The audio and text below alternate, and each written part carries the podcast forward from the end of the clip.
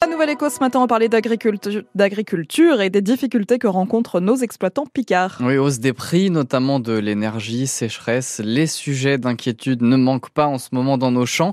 Alors, quelles solutions trouvent nos agriculteurs? On est avec l'un d'entre eux ce matin. Bonjour Martin Noyon. Bonjour. Vous êtes producteur de pommes à Suzanne, près d'Albert. Alors, comment ça se passe pour vous avec les factures d'énergie depuis euh, quelques mois maintenant? Eh bien, écoutez, on, s'adapte un petit peu entre guillemets à la situation. Euh, on a on a eu un grand flou au démarrage puisque on ne savait pas de quelle manière on allait être euh, aidé euh, par l'État et de quelle manière on allait pouvoir supporter ces charges plus lourdes. Parce que chez vous, par exemple, ça représente combien en plus sur la facture? Vous avez réussi à mesurer?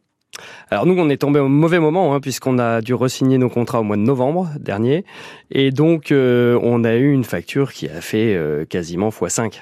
Et quelles solutions vous avez pu, dû mettre en place dans votre exploitation pour tenter de faire des économies d'énergie et donc de dépenser moins sur cette facture?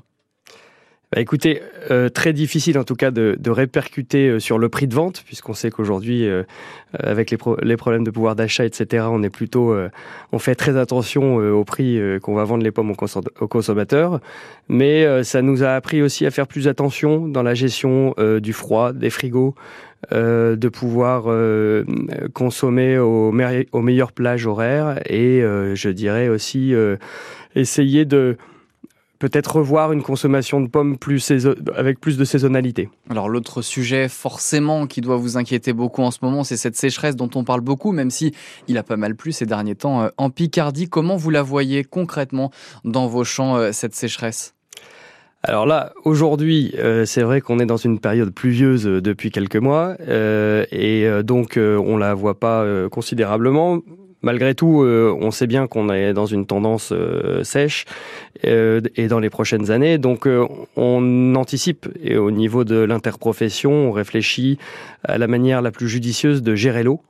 et l'irrigation, donc par des moyens et des techniques plus, plus précises, comme le goutte à goutte par exemple. C'est ce que vous mettez en place chez vous déjà, par exemple, ce goutte à goutte. Est-ce que vous pouvez juste rapidement nous réexpliquer de, de quoi il s'agit? Alors, si vous voulez, là, on est nous, on est en pleine étude, justement. Il euh, faut s'imaginer qu'il y a, y a de ça quelques années, on n'irriguait pas nos vergers, hein, puisque euh, le pommier est une plante pérenne et qui euh, fait des réserves. donc, il faut une accumulation de sécheresse pour qu'il puisse souffrir, justement, de celle-ci. Et donc là, euh, on est dans la réflexion de savoir comment faire au mieux, comment gérer justement euh, la problématique des nappes phréatiques qui euh, diminuent et aussi bah, de l'eau qu'il faut pour faire pousser le végétal. Et donc, bah, le goutte à goutte, par exemple, c'est une solution qui permet de ne pas irriguer, comme on peut voir par exemple avec des canons en plein air et où on a une perte qui peut être plus ou moins plus ou moins importante. Donc, le goutte à goutte, c'est vraiment, on va irriguer au pied de l'arbre. Euh, la juste quantité nécessaire euh, quotidienne et euh, justement pour pallier à des problématiques dans le temps. Et c'est donc l'une des solutions que vous allez mettre en place notamment chez vous. Merci beaucoup Martin Noyon. Je rappelle que vous êtes arboriculteur au verger de Suzanne. On est près d'Albert dans la Somme. Merci à vous. Très bonne journée. Avec plaisir.